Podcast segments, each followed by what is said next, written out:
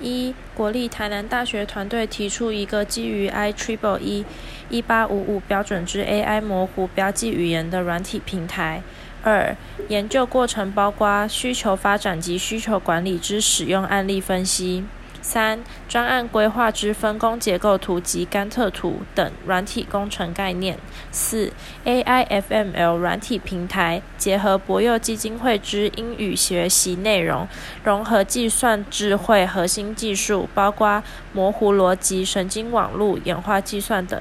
五、AIFML 学语言学习助教工具，让学生可以体验 AIFML 智慧口说未来生活应用。六、台南大学研究团队开发的智慧口说助教，邀请玉山博幼公益杯生活应用学习营之参与学生及老师。实际体验 AIFML 智慧口说助教。七、参与教师肯定 AIFML 智慧口说英语助教模式，内向害羞的学生可以经由与机器人互动开口说英语。八、由教学场域资料收集分析及机器学习模型推论得知，不同学生族群对于不同单字句子的学习成效会有落差。